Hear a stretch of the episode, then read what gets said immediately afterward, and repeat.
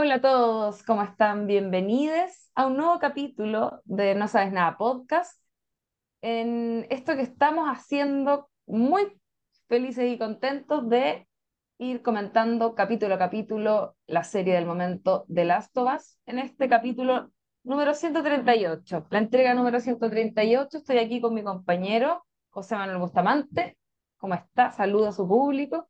Muy bien, compañera, muchas gracias por tu pase.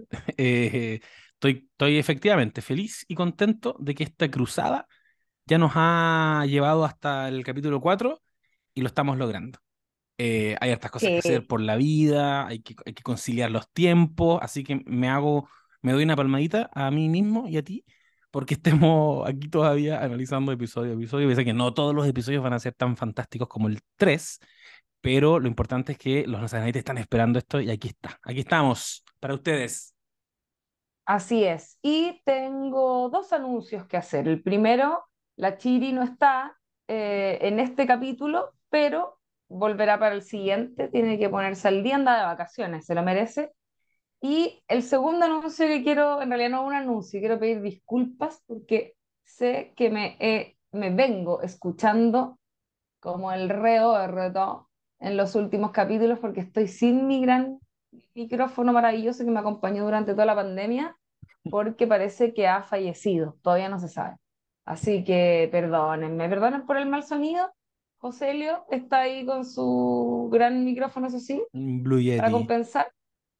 Su Blue Yeti y eso. Así que, bueno, queríamos primero que todo comenzar este capítulo comentando que si bien el capítulo recién pasado de, de The Last of Us fue evidentemente un capítulo donde no ocurrían grandes cosas, podríamos decir, hubo eh, harto momento interesante y, y, muchas cosas que vamos a comentar, por supuesto, pero no fue la locura como el anterior, obviamente.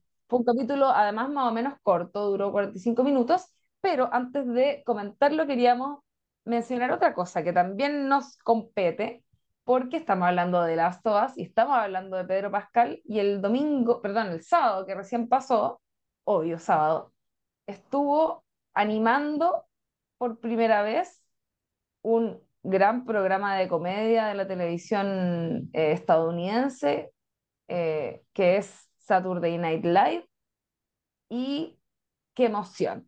Qué emoción. Está todo Chile emocionadísimo con con Pedro Pascal animando Saturday Night Live, un programa que lleva, tiene como 48 temporadas, ya no sé cuánto lleva.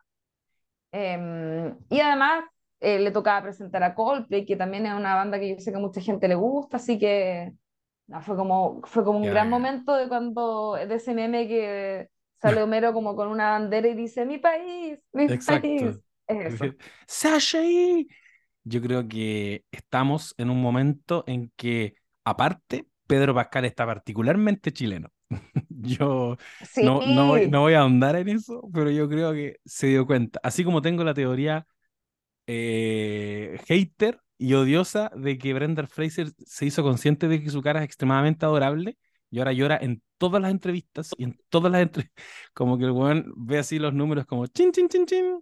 Como el otro día en una entrevista le decían, tú te das cuenta de que eres el máximo candidato a llevarse el Oscar y era como, ¿Yo? Pero porque era como, sí, Brender, sí lo sabes. Brendan, no sé cómo es, Brandon. Y, y creo que Pedrito se dio cuenta de que, de que ser chileno ahora le da rédito. No, no, no, no, no. Voy a hacer un alto aquí en este soliloquio, porque en verdad puede, puede haber un poco de eso, pero igual su viaje ha sido acuático, su viaje ha sido duro. Es que lo estuvimos, a ver, lo estuvimos investigando con la Mel y... ¿En serio? Sí, no, yo quedé un poco para la caga. No sé si cachaste que Coldplay en mitad de la canción, eh, la canción, así, así tanto sé de música yo, de la canción de, este conjunto, eh, en un momento dijeron, esta canción se la dedicamos a Pedro y Verónica. Y Verónica, y bueno, y, Pedrito mismo en un momento se quiebra en su monólogo y dice, un saludo a mi familia, le dice que extrañaba a su mamá. Bueno, su mamá falleció cuando él era muy joven. Y no solo eso, su mamá se oh. suicidó. Y esa es la razón por la que él lleva el apellido Pascal. En buena medida, o sea, perdón. Ah, no, sí, pues Pascal. Pascal por la mamá, porque él es José Pedro Balmaceda. Pascal. oye, qué heavy, no tenía idea. No, es, heavy, heavy, heavy. Y, aparte que eh, le costó mucho entrar, obviamente, en la industria llamándose eh, José Pedro Balmaceda. Les costaba decir Balmaceda. Entonces, abrazó el Pedro porque su mamá le puso Pedro. Oh. Por eso abrazó el Pedro Pascal. Si no, se llamaría José, como quien suscribe aquí. Y, eh, y le empezaron a decir Peter, contaba él también en una entrevista. Y que para él fue muy terrible con el tiempo eh, aceptar que pico, díganme Peter nomás. ¿Cachai? Como que el buen se dio cuenta de que tenía que hacer concesiones en ese mundo porque si no, no le iba a hacer nunca. Entonces, ¿a qué voy con todo esto? Aquí yo creo que si hoy día es muy chileno, es porque hoy día puede serlo. Hoy día el weón en la entrevista dice, es Pedro, como que trata de pronunciarlo bien, no es Pedro, es José Pedro, y, abraza mucho, mucho, su chilenidad y se, y se, puso esa polera al final del Saturday Night Live que tenía una banderita de Chile y está así como jalado con eso y, y me encanta. Oye, qué interesante, amigo, no tenía idea. Gracias por ilustrarme. Yo iba a decir algo mal. Puro hit. Yo, por supuesto, que me iba a decir una maldad, que es que me da risa porque yo me metí a Twitter, obviamente, a ver los comentarios, los videos de, del Saturday Night Live que están ahí disponibles algunos. Y todos como, sí, pero Pascal, mi país, mi país, chilenos, ¿achai? Y yo pensaba que son hipócritas. A un José Pedro Almaceda ahora le están diciendo que lo aman cuando en verdad andan cuiqueando a todo el mundo, como que... Ah, bueno, sí. Pero ahora entiendo, no sabía yo. Pero igual esa es otra historia, porque Cuico no deja de ser. Cuando él viene a Chile, no, por supuesto. no se va a ver a, su familia. Claro, la familia en, no sé, en una comuna periférica. Eh, su familia es terrible cuica y ese es otro fenómeno que el otro día hablaba con un amigo, le mando un saludo, Felipe Sazo, que, que el otro día él se daba cuenta, eh, aceptaba una realidad terrible de que todos los artistas que nos gustan, el 90% son cuicos. No solo los chilenos, sino que, no sé, eh, puta, Taylor Swift o como gente que uno le encanta, o sea, la, la Dua Lipa es una Nepo Baby también, es hija de hueones. ¿Sí? Sí, Juan es artista, familia es artista, entonces como son bacanes, los adoro, me encanta que tiren rollo, pero uno se tiene que disociar del hecho de que si a todo eso los ponía en Chile, no, no andan de Plaza Italia para abajo, ninguno, Oye, el, el fenómeno Nepo Baby es todo un tema porque es como, ¿sabéis lo que yo he resuelto de eso? Para, en Estados Unidos funciona la cosa distinta como funciona en Chile. En Chile, si es que alguien no está escuchando, oye, acabo de cachar que tengo que irte a la ventana, espérate. Si es que hay alguien que nos está escuchando desde otro país y no sabe esto que voy a decir, entérense. En Chile, eh, bueno, Chile es un país gobernado por los chetos, ¿verdad? Por los cuicos. Hay una especie como ya prácticamente de aristocracia, ¿verdad? Que todavía está moviendo todos los hilos de todo, pero curiosamente además eh, tienen controlado como el mundo artístico, que eso es algo que no es tan común en otros países. Y de hecho los gringos, nosotros fuimos a ver la película Babylon, ¿te acuerdas? Ahí hacían súper explícito eso de que las actrices famosas, taquilleras que, se, qué sé yo, todo el mundo empieza a amar, eh, tipo Marilyn eh, Monroe, como ese tipo de, de, personajes, porque además es una historia como más antigua, eh, son kumas, po, y son, y son eh, gente como, eh, al menos lo expresa la película, que es el caso de algunas personas, obviamente no de todas, pero hay personas como Chabacana, em, que de pronto pasan de estar muy abajo a estar en la cima y todo lo que eso significa.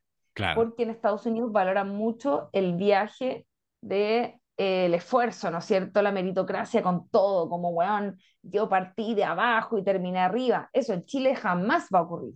O, o perdón, ojalá ocurra no ha ocurrido, no ocurre, no, no hay una persona, eh, qué sé yo, que viene realmente de, abajo eh, mandando, ¿cachai? Como que eso no pasa. Entonces, eh, mi teoría es que los, como que los gringos están medio desayunando con lo de los Nepo Babies, porque en el mundo del arte, donde está esa visibilidad, obviamente existe el juego en Estados Unidos, pero son gente que está como por atrás haciendo de mecenas, ¿cachai? No están frente a cámara. Y ahora todos los hijos de aquellas personas que lograron llegar a la cima por la, por la suya, digamos, ahora eh, toda esa gente que logró, porque tú estás pensando, no sé, en Will Smith, ¿cachai? Claro. que la hizo, pero ahora ya está en un punto de su vida, y porque ha aprovechado bien probablemente los recursos que ha obtenido y todo eso, ahora es cuico, y sus hijos, o, tiene mucha plata, y, y, y, por lo tanto sus hijos ahora son pitucos, ¿cachai? Son Nepo Babies. Entonces, como que siento que hay como unas, eh, obviamente no las primeras generaciones de Nepo Babies, pero son como, es como la primera generación muy masiva de Nepo Babies. ¿Cachai? Sí, qué locura, tenéis toda la razón. Eh, y eso pasa en todo orden de cosas. Acá en Chile, eh, incluso si hay un self-made man como Logan Roy, llega un punto en que el weón no puede evitar dejar asegurada a toda su familia para abajo eh, bueno, hay algunos que activamente lo hacen, como el caso de Will Smith, que enchufa a toda tu familia en el mundo artístico, porque querés que tu legado perdure para siempre y que siempre estén los Smith metidos por ahí. Pero también está el caso de, bueno, puta, eh, tengo para cubrir generaciones hacia abajo, así, pero seis generaciones para siete, eh, y no tienen que trabajarle un peso a nadie. y quiero decir también que en Chile tenemos una casta de Nepo Babies en la política. Hoy día básicamente pasó el mismo fenómeno que tú acabas de describir, eh, de gente que primero partió como encontrando su camino, puta, voy a poner un ejemplo súper explícito, luchando contra la dictadura desde, desde un, eh, una dimensión concreta como con armas o, o en otras esferas, eh, y se instalan y quedan ahí y quedan en el poder y después metía a todos los hijos. Y cuando la gente dice, eh, como metafóricamente, que este que quienes nos gobiernan, estoy metiendo la pata a los caballos, voy a salir rápido acá, pero quienes nos gobiernan son hijos de la concertación, no es tan tan simbólico, es real, ¿cachai? Es como tú podías hacer ese árbol genealógico y te, y te los encontrás. Claro que sí. Te viene de allá. Igual yo, creo, mm. yo creo que eso es es natural, como que mm, para nosotros no, porque obviamente nosotros, eh, bueno, o quizás podría ser igual en otro sentido, pero eh, es natural que a los hijos les, les, guste un poco lo, o no sé si les guste, pero les puede terminar gustando, pueden terminar haciendo como el trabajo, la misma pega que hacían sus papás y, y sigan con el negocio familiar, desde la persona que continúa atendiendo el restaurante familiar y, se transforma en empresario porque hereda ese negocio, eh, o estoy pensando en un restaurante, una picame, ¿cachai? Cualquier tipo de restaurante. Eh, o no sé, el papá ingeniero, el hijo también se va a dedicar a eso porque, puta, lo entendí de alguna manera, es como la gente que, no sé, ¿cachai? Pero hay mucha gente que va, mm, como que los mandaron al psicólogo harto desde chiquitito y después terminan siendo psicólogos, porque es lo que conocen. Oh, no Es como, creo que en ese sentido no es tan, no es anormal que ocurra. El tema es eh, lo que siempre se habla en relación a cuántos dedos por el pie no realmente tení para alcanzar tan rápidamente a veces ciertos puestos. Entonces, claro, tenía la hija de Ethan Hawke con Uma Thurman, que es como loco, eres realeza en todo sentido, ¿cachai? Como hermosa, obvio que, obvio que es talentosa, como obvio que va a tener talento igual, pero aunque tenga el talento, no me cabe duda que tenía también muy buenos contactos, pues, ¿cachai? Por supuesto. la vida misma. Oye, espérate ya, que nos fuimos por el lado, pero yo quería decir, solo para terminar con lo de Pedro Pascal, me gustó mucho el sketch que hicieron de Mario Bros, Super Mario Bros. Oh, que qué bueno. Lo subieron a una cuenta llamada No Sabes Nada. Ah, eso mismo, vayan para allá a buscarlo porque eh, se reían además en parte de, de Last of Us. De hecho, el, estaba este comercial, este, esta promo de, del Saturday Night Live donde salía un infectado y había todo un chiste con, con eso. Así que, mm, nada, bien por Pedro Pascal que tuvo ahí su debut en Saturday Night Live. Ojalá lo sigan invitando muchas veces. Y hay animadores que han ido, pero cantidad. Alec Baldwin, sin ir más lejos de mi favorito, tiene unas participaciones maravillosas. Bueno. Em, Quería decir una última cosa, solo para que no, para, que no quede en el tintero. Mira, dije Dua Lipa como ejemplo de Nepo Baby estoy buscando y quizás estoy súper equivocado. Eh, sí que su papá es ¿Mm? artista, eh, parece que su mamá también. Y son muy minos, pero no sé si eran Nepo Baby, porque yo sé que está. El, papá es como fuck. Sí, no, y después se levanta la legión de Dua Lippers y cago. Así que quiero dejar claro que ella ha logrado lo que ha logrado por sus propios méritos. Me desdigo. O lo puedo buscar bien y desarrollar mejor el argumento. porque también es hermosa y no podemos negar la realidad. Mira, yo creo que no hay que negar la realidad. Sencillamente, a veces hay que disfrutar algunas cosas. no es mucho lo que podamos hacer. Es demasiado hermosa. No, no soporto. Sí, es demasiado. Yo no, la, no lo soporto a un nivel que la he seguido y seguido infinitas veces en Instagram porque me genera inseguridad de mí misma. No, puedo ah. vivir sabiendo que eh, no me veo como Dualipa. Oh, cuático. A mí me. La gente hermosa me produce una fascinación. Como que. Sé que yo no soy esa persona, pero por ejemplo, yo siento que es hermoso Jason Momoa. Hermoso desde mi mirada hetero. Sí, y, y, además es chistoso, entonces lo sigo y no puedo dejar de ver sus videos. Le mandan muchas weas y hace unos unboxing maravillosos. El loco tiene un entusiasmo, qué ganas de mandarle una polera de mi tienda y que el loco la abra y es como, wow, wow, look at this. Y como que saca las weas y es como, weá, nunca había visto unos zapatos tan lindos. Y efectivamente son weas hermosas. y se las pone y todo le queda perfecto, unos anillos culiados gigantes. Y como, oh, quiero sus cosas y lo quiero a él. Sí. Oye, qué impactante no tenía Yo, yo como que no sigo mucha celebridad en, en Instagram, a menos que suban, es que suben muchas fotos como de revista y esa weá me perturba. Prefiero las que suben como, como realmente toman fotos. Ah, bueno. Como que sea una weá promocional, lo encuentro medio fome. Prefiero, las voy a ver igual en otro lado, ¿cachai? ya. ¿Cómo se nota que falta la chiri? ¿Cómo se nota que no está la chiri? Eso mismo iba a decir. El TDA, vamos. Eh, el TDA, oh. Ah, Ahora entiendo muchas cosas. José Manuel Bustamante. Ya. Tú ibas a resumirnos de qué se trató este capítulo a grandes rasgos para que luego entremos a comentarlo. Eso. Por favor. Si el TDA me lo permite, voy a hacer un resumen muy express, porque este capítulo se concentra, capítulo que se llama Please Hold My Hand, dirigido por Jeremy Webb, y estábamos conversando antes que parece que están siendo varios capítulos coescritos por Craig Mason y Neil Druckmann. Parece que están de verdad, como decía la Lula, que ustedes saben aquí, mi amiga guionista conoce eh, en detalle estas faenas. Entonces, la Lula me comentaba recién que tú puedes ver que ellos están escribiendo realmente los capítulos, porque no hay, más, no hay muchos más guionistas en los créditos. Este es un episodio donde ellos parece que de verdad abrieron el Google Doc, compartieron carpeta y se pusieron a escribir este episodio.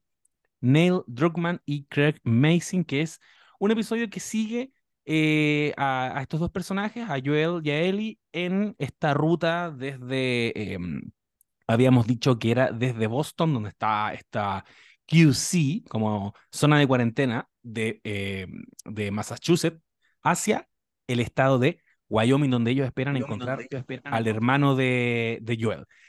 En el camino son interceptados por un clan de supervivientes que creemos que, em, o, al menos ellos, los van a identificar como cazadores. No nos queda muy claro quiénes son. Yo todavía no entiendo si son luciérnagas. Eh, Fedra al menos no son. Y nos va a mover desde ahí en el episodio hacia em, cosas bien intensas, como por ejemplo, que a Ellie le toca enfrentarse a uno de estos tipos, a uno de los cazadores que está a punto de matar a Joel y Ellie, en definitiva, para salvar a Joel, le dispara en un momento 100%, como hemos dicho muchas veces en este podcast, coming of age. O sea, ya se está asentando aquí que esta es una historia de crecimiento y de madurez de Ellie y que va a estar marcada por estos momentos.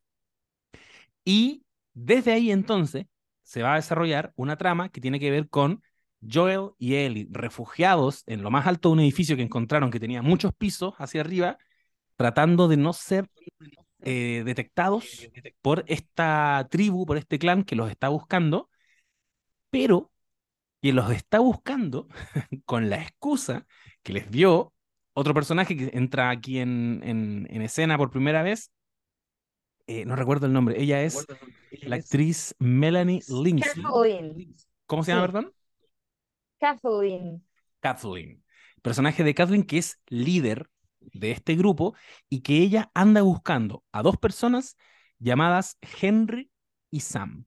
Los menciona muchas veces, dice Henry, ¿dónde está Henry? Algo hizo Henry, parece que, parece que es como una especie de, de, eh, traicionero, como que lo, no sé si intentó hacer alguna suerte de, de, golpe de estado, algo pasó con Henry y el pequeño Sam. Y con la excusa de estar buscándolos a ellos, entonces mueve todas sus tropas a encontrar a los personajes de Joel y de Ellie que eh, se refugian en, este, en, este, en esta habitación de este edificio, hasta que al final, al final, y este el mega resumen, eh, vemos que aparecen eh, quienes nosotros asumimos son Henry y Sam, aparecen en mitad de la noche en esta, como en este departamento abandonado en el que se metieron Joel y Ellie. Muy bien. Oye, bueno, fue un capítulo que, como bien decía mi compañero, tenía este elemento. Fue un capítulo, quiero aclarar eso, un poco valle, como había dicho yo antes, en el sentido de se nota que em, tienen que pasar por ahí, pero no hay grandes giros, ¿verdad? Es, un, capítulo que, un capítulo que te lo podrían haber contado.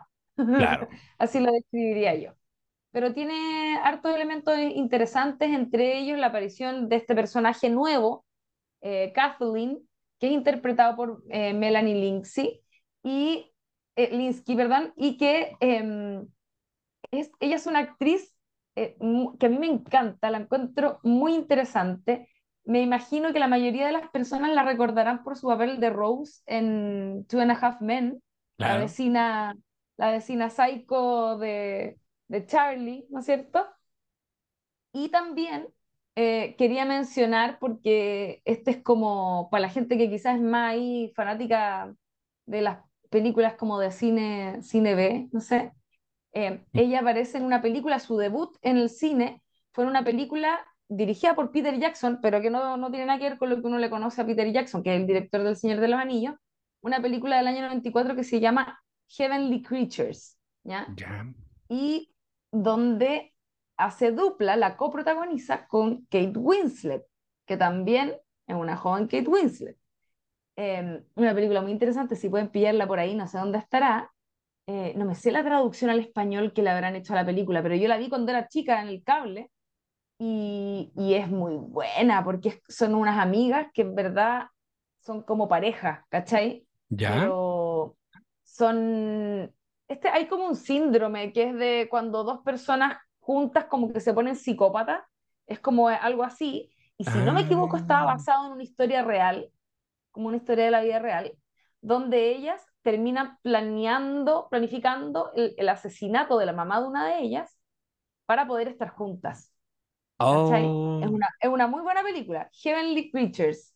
Buena eh, premisa. Quizás criaturas celestiales, no sé cómo la habrán puesto en, en español. Buena película, buena película.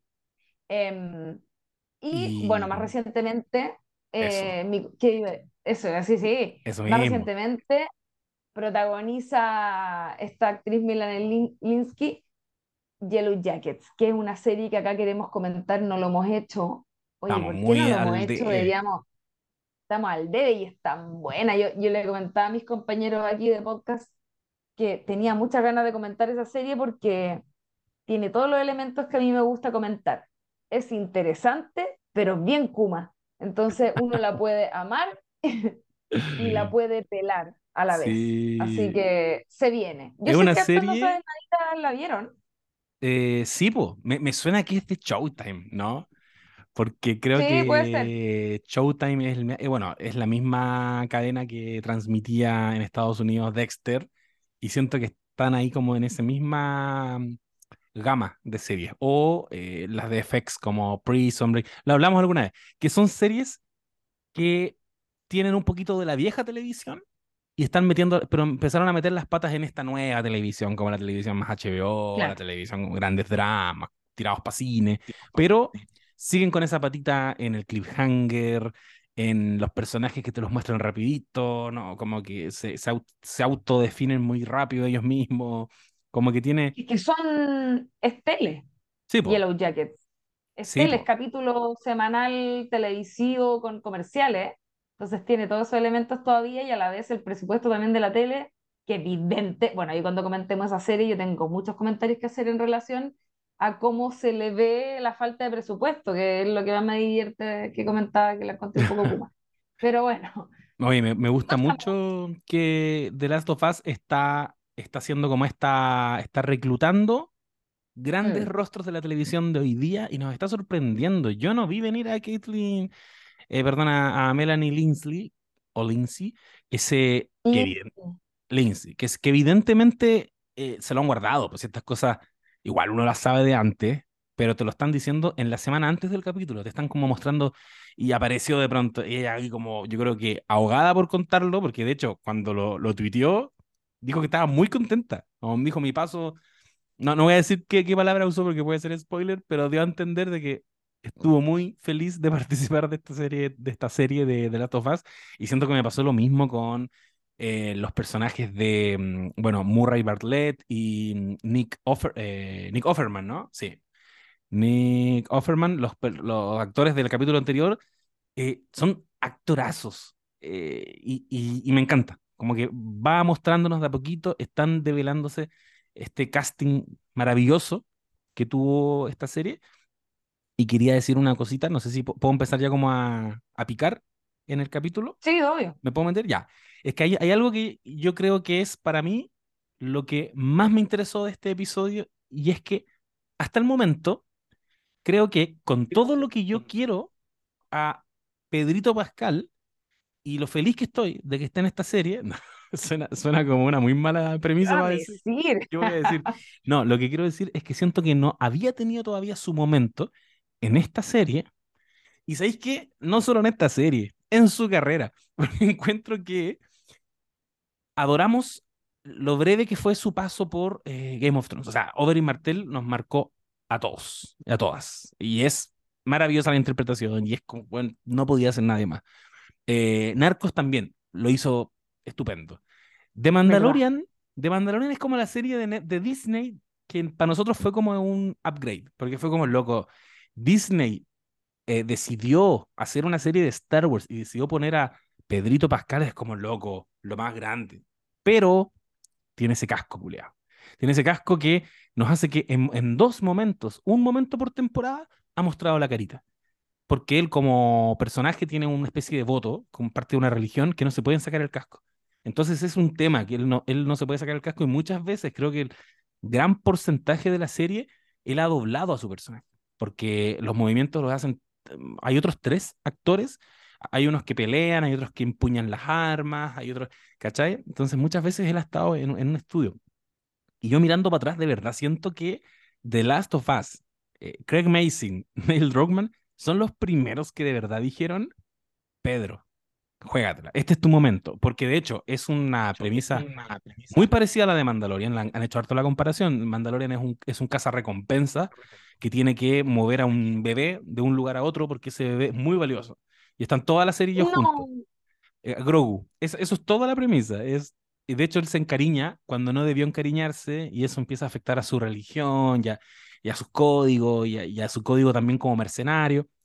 Entonces, siento que ahora hicieron, le va a tocar, le está tocando hacer lo mismo, pero mostrándolo a él, ¿cachai? Viendo esa carita de enojado, viendo esa carita seria mientras se aguanta la risa de los chistes que le cuenta Eli, que lo encontré maravilloso en este capítulo que introdujeron ese, componente, que parece que Ellie va a estar tirando chistes toda la serie.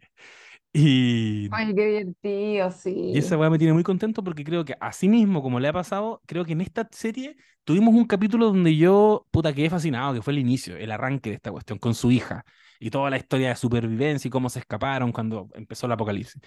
Pero después nos metimos a Fedra y la serie tiene esto que a mí me encanta, que no te espera esta es una historia que ya empezó mucho antes que uno supiera y está avanzando, como que no, no, no se toma mucho tiempo en decirte, loco, ¿qué es Fedra? ¿Qué está haciendo este tipo? ¿Por qué necesita motores de auto? Como que tú tenés que enchufarte rápido. Y pasa muy rápido también Pedrito Pascal. Pasa por el capítulo 1, después lo tenemos en el capítulo 2, eh, que está más concentrado en Ellie, después el capítulo 3 no aparece prácticamente, son estos dos, esta historia de amor, y creo que este fue el episodio tanto para él como para eh, Bella Ramsey, este fue el episodio en el que nos mostraron de qué están hechos. Este es el episodio en el que uno dice, se pueden echar esta serie al hombro.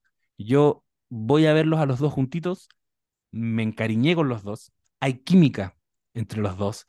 Mm, dramáticamente se puede parar encima de estos dos, de este actor y de esta actriz la serie, y, y también se tomó el tiempo de tejer esa relación que va a haber entre ellos dos, como se estaba mostrando eso que te decía, del de, el relato coming of age que va a haber en Ellie, de madurez, de perder la inocencia, lo vimos muy graficado en el momento en que tiene que dispararle a este niño, y, y en el caso de Pedrito Pascal, cómo se va a ir rompiendo esta coraza, porque, porque él siempre ha tenido adentro ese amor por su hija, esa weá nunca nadie se la ha tocado.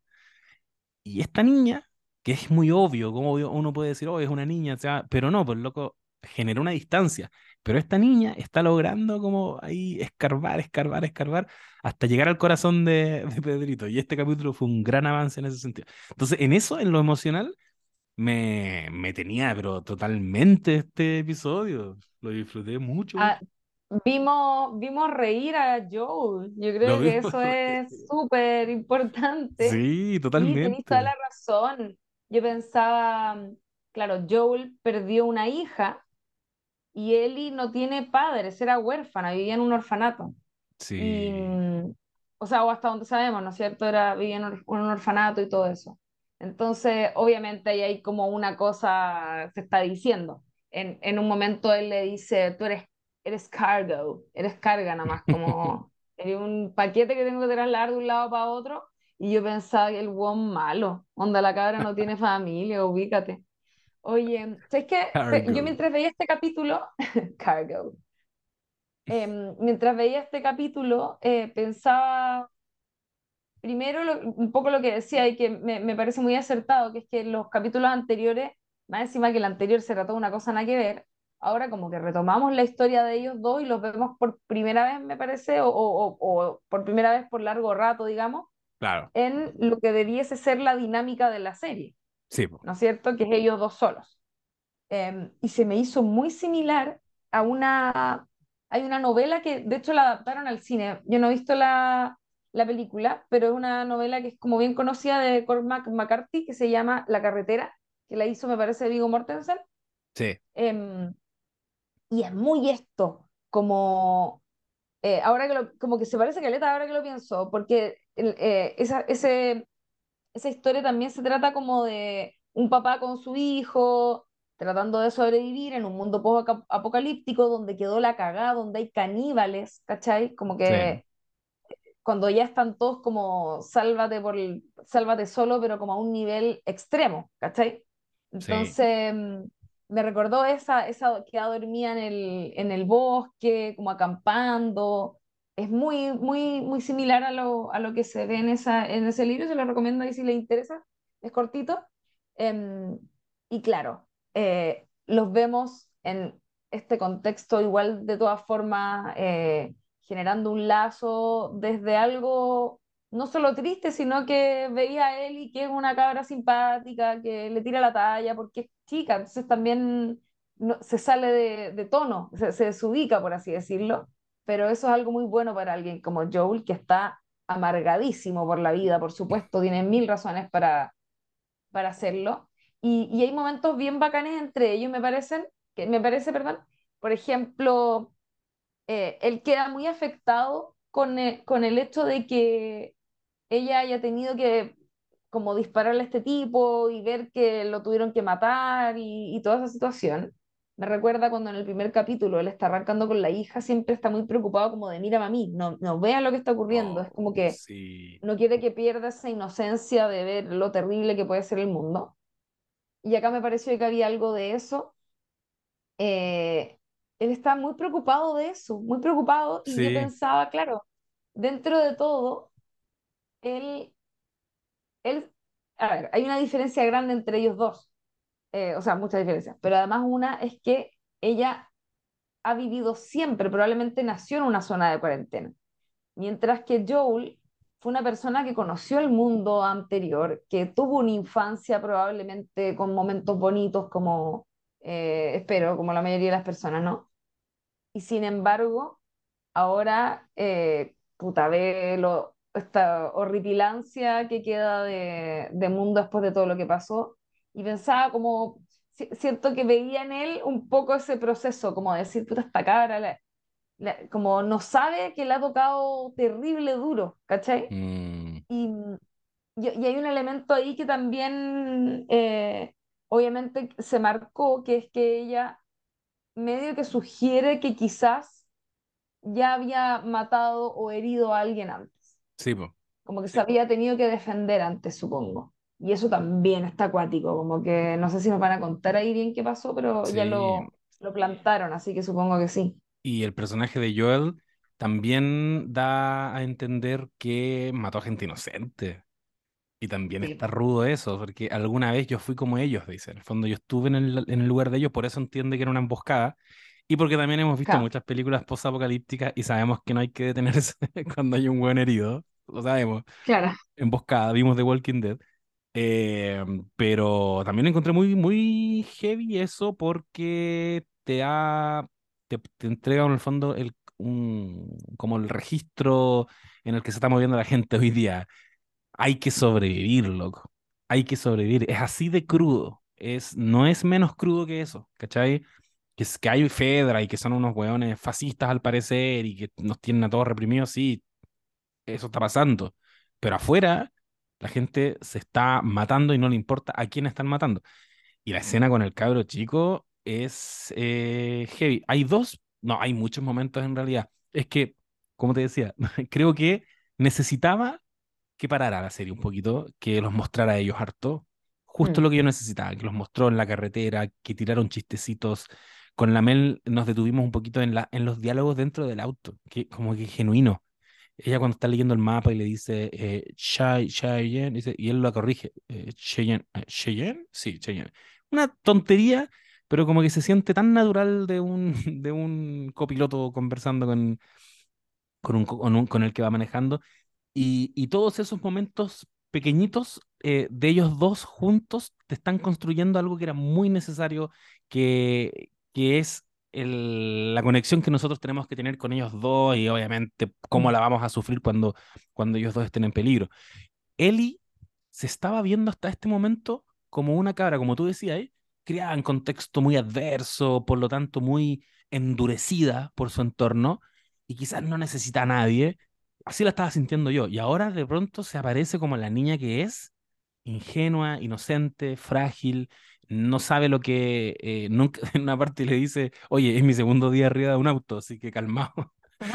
como loco, no sabe lo que es un auto, no quiere saber qué son los tanques, eh, está maravillada con todo, está deslumbrándose con el mundo exterior y cuando quedan en pleno bosque, acá mm, se, acá se me, está, se me está produciendo algo muy bacán.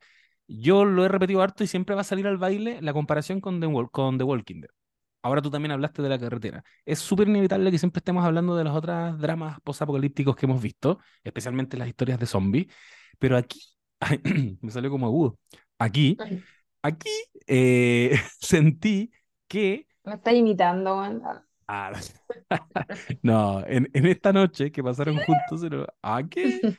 Esta noche que pasaron juntos en el bosque, los sentí vulnerables. Sentí un miedo que parece que no lo había sentido ni con The Walking Dead, porque The Walking Dead tiene algo que, que tú pasas los primeros minutos tratando de, orientarte en esa serie, como, oh, weón, qué la zorra, ¿quién es Rick? Ah, ya es su hijo, tiene que buscar, ah, ya encontró a los amigos, perfecto, está Shane, el colega, se encontró con, con, creo que no me acuerdo cómo se llama, su, su pareja, bacán, ya están armando algo. Ah, buena, organizaron algo, ya bacán, se van moviendo.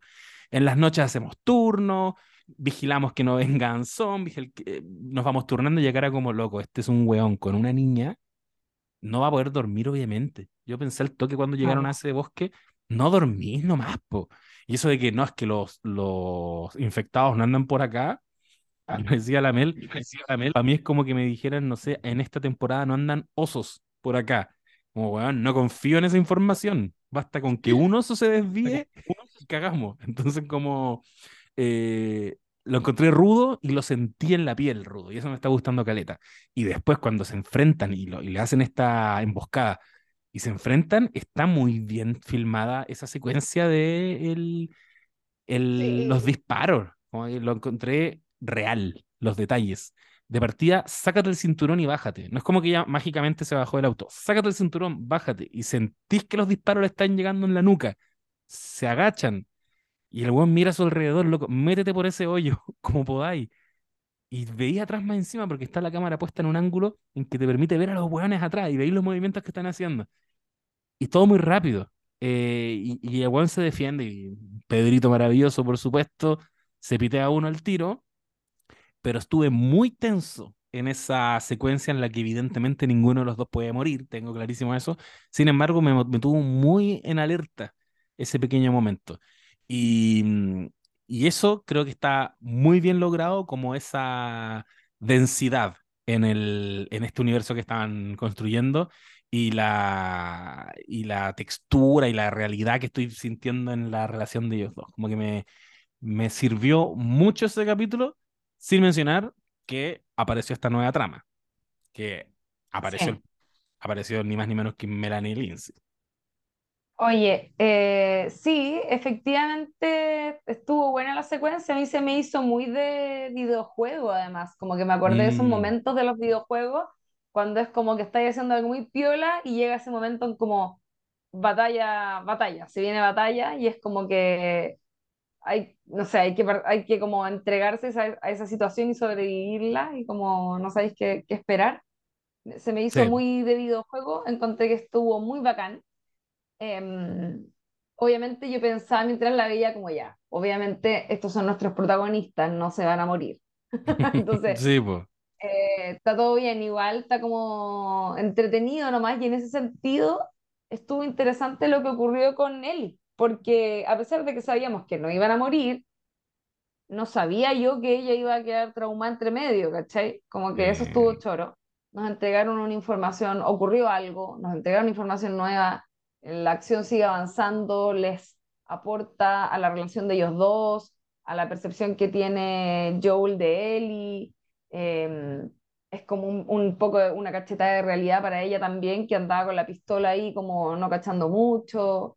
Eh, estuvo, estuvo interesante. Y claro, y algo que ocurre también con toda esa situación es que eh, nuestros protagonistas pierden todo lo que tenían. Tenían una camioneta toda oh. raja súper bien mantenida, eh, la, tenía el, ¿cómo se llama? Bill. Sí. Y pierden todas las provisiones que tenían adentro y lo encuentro dramático. Así que, nada, básicamente eh, tienen que empezar a moverse a pata de ahí en, de ahí en más. Y al final del capítulo, escena final, vemos que aparecen Henry y, ¿cómo se llama el otro? Em, deja buscarlo que lo tengo anotado. Henry Sam. Bueno, pero Henry Sam, que lo habíamos visto antes en un dibujito que a mí me había parecido un poco creepy, no sabía qué era. que es como una especie de Superman y Robin, no sé, o dos Supermans o dos Robins. Eh, sé que es Batman y Robin, pero es que no se parecía a Batman, se parecía a Superman. Está haciendo una crítica em, a, a los dibujos de este niño. No, Pero claro, aparecen estos personajes que no sabemos qué son ni por qué están vestidos así. Me llama mucho la atención, quiero saber. Yo no, no cacho bien qué onda el videojuego con esos personajes, así que para mí es completamente nuevo, pero básicamente eh, hacia el final entonces son encañonados y no sabemos qué será de ellos. Como son los protagonistas, no se van a morir. No van a pero van a conocer, van a conocer eh, algo nuevo eh, que no conocíamos hasta el momento, que por lo que estoy cachando es gente que no es ni de Fedra ni de las Luciérnagas, son algo más, y eso también está muy interesante. Está muy bueno. Así como ya avanzando hacia el cierre, yo creo, vamos a hacer un capítulo que va a durar parecido a lo que duró el capítulo de esta semana, 45 minutos aproximadamente. Em, efectivamente, estos dos personajes yo pienso como muy intuitivamente que van a sumarse a esta, a esta pareja de protagonistas, a Joel y Ellie, em, porque tú eh, guionísticamente les quitas, pero también les das. Claro, ya no tienen el auto como medio de transporte, no tienen los cafecitos en la mañana, pero sí van a tener nuevas compañías. Eh, y no es menor, porque esa noche en el bosque habría sido bastante difícil con dos personas más a tu lado, como aliados. Pero en estos contextos de supervivencia, ¿cuándo puedes confiar realmente en alguien? Pues, ¿cachai? Entonces, va a ser un viaje también. Yo estoy así pegándome un freestyle, puedo estar súper equivocado, pero la sensación que me da es esa, que, que van a, va a ser todo un, un descubrimiento ir acercándose a estos dos personajes que yo a la legua los miro y digo, son buenos, son amigos, ¿cachai? El niño tiene un, como dices tú, un dibujo de, de Superman, de, de, antifaz o algo así, de, de Robin en la cara, pero la que me genera mucha curiosidad es el personaje, habíamos dicho que se llama Caitlyn, claro, de Kathleen. de Kathleen, porque, bueno, aparte de que Melanie Lindsay es ídola máxima por todo lo que tú ya dijiste, se manda una secuencia que la encontré tan buena, que es esta, esta especie de interrogatorio al doctor, que que le está explicando que, loco, yo no hice nada. ¿Cómo que no hiciste nada? Tú sabes dónde está Henry. Ahí, ahí le, da con Henry. Ahí nosotros escuchamos ese nombre. Que, tú sabes dónde está Henry, pero oye, yo te. Creo que yo recibí tu parto, una cosa así. O, o yo, como que te. No sé cómo es el concepto mm, eh, médico, pero yo te recibí cuando naciste. Em, te he visto desde chica, en el fondo. Y, y la empieza de a poquito a quebrar, como, puta, podría no matarlo sale, sale de, ese, de esa habitación, le avisan que acaban de matar al, a, estos, a estas personas que fueron los que le hicieron la emboscada a Joel, y entre medio está el niño. Y ante eso ella dice, oye, tengo, o sea, ¿qué pasaría si un doctor, si traigo un doctor? ¿Podemos salvarlo? Casi que tirándole un salvavidas al doctor, porque si el doctor es útil, puta, de repente lo salvo. Y le dicen, no, ya no hay nada más que hacer. Y solo en ese instante, cuando ve al niño muerto, se acuerda de qué significa para ella el doctor. ¿cachai? Significa esta gente de mierda que nos está matando. Así que se devuelve hecha furia. Ella misma que hace dos segundos quería salvarle la vida, le abre, dice, ábreme la puerta y lo mata. Y esa weá la encontré genial. Eh, Melanie Linsley, Lindsay, eh, ídola, obvio que nos va a seguir sorprendiendo. Y el capítulo 5, este es el que se ha dicho mucho, porque el capítulo 3 había quienes decían, bueno, es muy, muy bueno. Pero el capítulo 5 es como el que le voló la cabeza a hartos críticos y críticas. Así que ya nos dieron como, pusieron las fichas en el tablero. Sabemos que los están buscando, sabemos que ellos están en este departamento, sabemos que ahora llegaron Henry y Sam, y tenéis un capítulo entero para mover esas fichas y sorprendernos. Así que yo estoy expectativas altísimas con lo que se nos viene este viernes. Eso iba a decir, estamos expectantes porque además supongo que lo vieron en el Instagram del No Sabes Nada, que el capítulo no lo van a dar, el domingo, sino que lo van a dar el viernes porque es el Super Bowl o algo así. Entonces, eh, ¿y sabéis qué? Yo creo que no es menor que además lo hayan adelantado. Siento que es como este capítulo no pueden perdérselo. Siento que nos están diciendo eso.